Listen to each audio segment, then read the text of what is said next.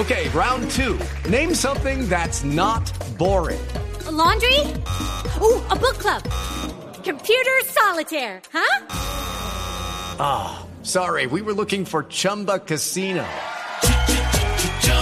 That's right. ChumbaCasino.com has over 100 casino style games. Join today and play for free for your chance to redeem some serious prizes. ChumbaCasino.com. No purchase necessary. Full prohibited by law. 18 plus terms and conditions apply. See website for details. Le metemos diente a la selección Colombia. Pavito, eh, de 1 a 10, excluyendo el resultado, excluyendo el resultado, la selección, ¿qué puntaje tiene para usted? En el partido de ayer yo creo que, que no fue el mejor partido de Colombia, yo le daría 6 de calificación. 6. Desequilibrado, con muchos problemas de tipo táctico en, en defensa. Eh, los volantes los volantes no llegan a ocupar espacios para estar en la segunda jugada. Puede que los defensores ganen en la primera jugada, pero en el rebote, en la segunda jugada, casi siempre nos llegaron los, peruanos, como pasó muchas veces en el partido también frente a la selección de Argentina. De 1 a, a, a 10, eh, Juanpa.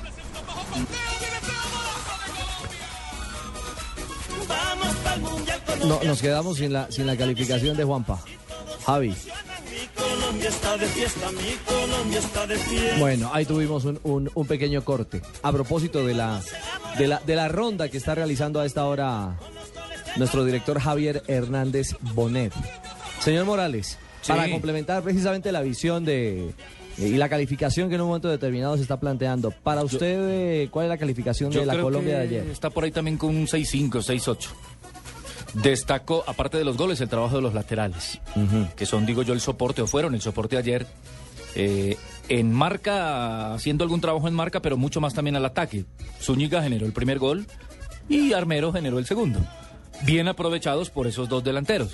Entonces yo creo que un 6-8, porque en general tampoco fue tan bollante ese, ese despliegue que le vimos frente a un Uruguay o al mismo Paraguay o a la selección boliviana. esos dos delanteros que a título personal considero merecen una calificación mucho más alta. Porque gracias a la efectividad de Falcao y de Teófilo es que se clarifica, digamos, eh, eh, este camino de victoria eh, frente a los peruanos. Eh, don Javi, eh, Caliche Morales le da 6-8. Pino, ¿cuánto le da a la selección? Yo le pongo 6-5. 6-5. Y yo me voy por ahí también entre el- los 6 y 7 puntos. Continúen, que no escuchamos la calificación de Juanpa. Eh, Asensio, ¿cuánto le da calificación? Yo creo que para mí la selección tiene un trabajo de 6.5. ¿Y Juanpa cuánto fue lo que dijo? Había dicho que seis puntos y que todo pasa porque no estuvo muy bien eh, Carlos Sánchez, ni en Buenos Aires ni aquí en Barranquilla. Fue el punto flaco de la selección colombiana. Yo hago la pregunta, ah, eh, dí- dígame, dígame, Johnson. Me deja calificar, Javier, pero una particularidad. Una calificación individual para David Ospina. ¿sí? y la general, usted la comparto, pero yo creo que David 10. Sigue siendo para usted factor de seguridad. Bueno, hago la pregunta por esto. Hago la pregunta porque resulta que en la mañana hoy tuve la oportunidad de ver eh, los diferentes debates que se dieron en la televisión argentina sobre el comportamiento de Argentina. Argentina es primera en la eliminatoria, tiene 25 puntos. Y llega un momento en que un punto no le sirve, a pesar de que ya ellos con el punto de ayer en territorio ecuatoriano están clasificados. Y han abierto un juicio a la estructura táctica de la selección de Argentina. Hacen, eh, por ejemplo, reflexiones de por qué Argentina en todos los partidos recibe goles. Eh, hacen un juicio muy exigente sobre el estilo ultradefensivo teniendo jugadores para montar un modelo totalmente distinto. Entonces lo que estoy encontrando es que en esta eliminatoria no es necesario jugar bien. El jugar bien, el jugar bien o el jugar bonito está quedando simplemente para nosotros, los de los medios de comunicación, los comentaristas, que exigimos un poco más porque intentamos ver más allá qué problemas se pueden presentar si no se mejora. Pero la gran realidad, la gran realidad, y usted habla en el voz a voz con la gente en la calle, está feliz. No hay argentino, claro, no hay argentino que no esté feliz hoy con los 20. Con los 26 puntos. Sí, sí, Javier. Es cierto, con esos 26 puntos. Ya están casi listos. Cualquiera estaría muerto de No, la ya dicha. están adentro. Tiene el pasaporte ya Pero ellos no se listo. sienten adentro, ¿no? No, ya están Todavía. adentro. Con 26 puntos ya no lo saca el sexto. Entonces ya Ellos están quieren adentro. 28 para estar seguros, que los 26 todavía se sienten casi ahí. ¿Y qué dicen los brasileños?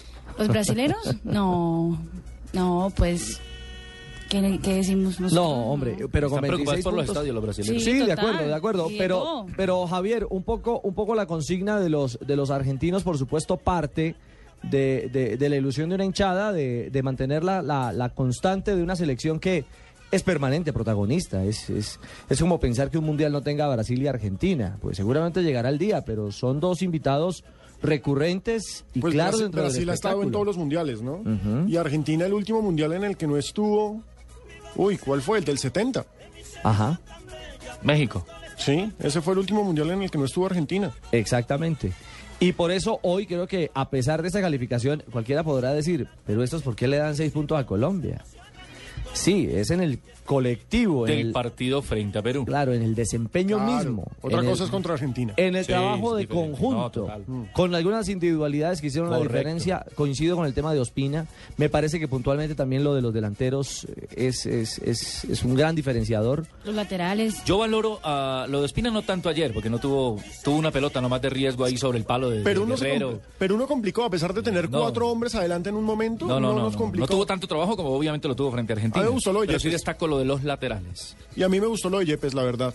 Me parece que el capitán tuvo un muy buen rendimiento, me parece que el capitán mostró liderazgo. Estuvo fino, sí. Estuvo fino frente a un par de fieras, porque es que Pizarro y Guerrero no son cualquiera parecido. Entonces, me, me gustó lo de Yepes, que a pesar de sus años, ahí sigue. Que usted pondrá el trabajo más, sobre todo cuando ese Sánchez y esos volantes que no se incrustan Claro. atrás, entonces le toca doble trabajo al defensor. No, el equipo muy bien, muy bien. Estamos muy contentos, teníamos a nuestras familias que siempre nos acompañan, hoy estaban aquí con nosotros. Estamos muy felices y quedamos a un paso y vamos a pelear por ese paso.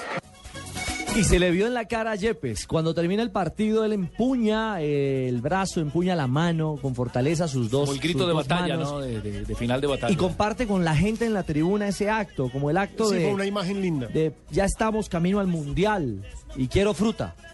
Decía al final. Sí, claro. Y quiero fruta. Pero es que Ricardo, son tres eliminatorias fallidas para Yepes, porque Yepes estuvo en la del 2002, en la del 2006, en la del 2010. Ya, ya se le da.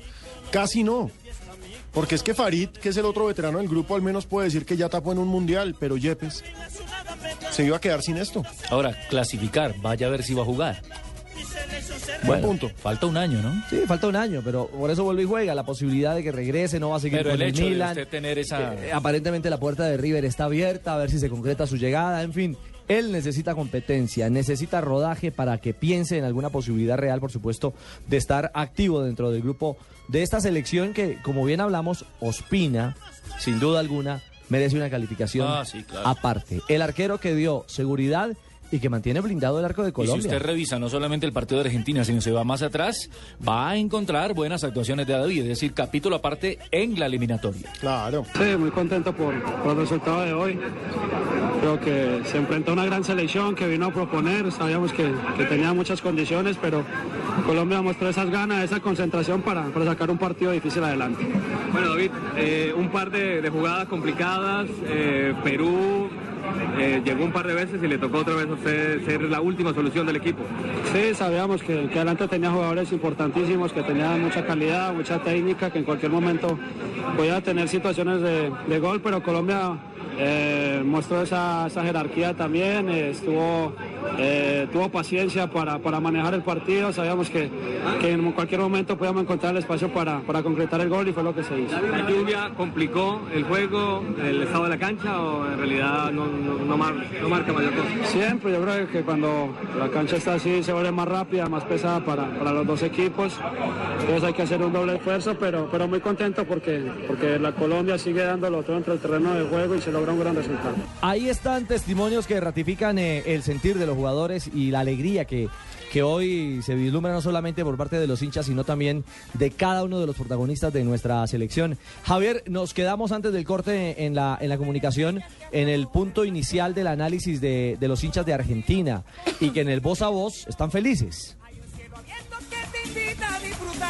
Sí, los hinchas sí, los medios no. Los medios están haciendo un montón de cuestionamiento porque los medios también miran un poquitico que- cómo puede ser si esto no mejora.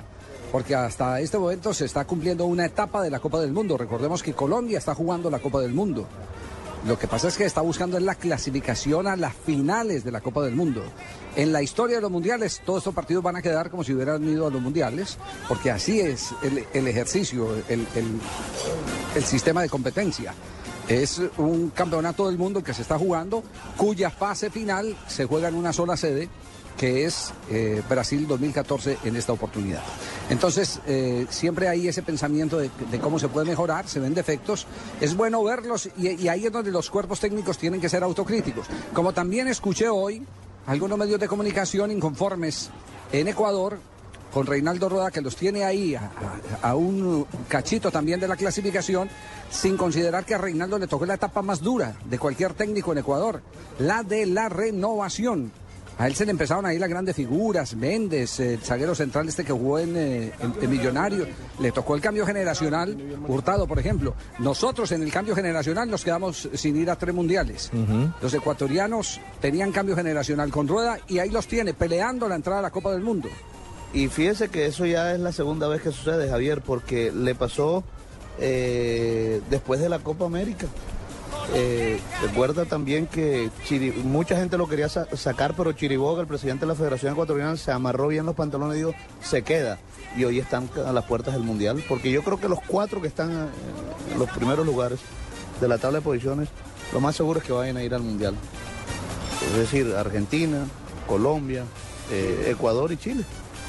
Esos, esos son los que tienen la, la gran posibilidad, sin ninguna duda, y los otros a pelear eh, repechaje. Pero Claro. eso no quiere decir que, que, que- que tenga que aflojar, ¿no? Javier. No se puede aflojar.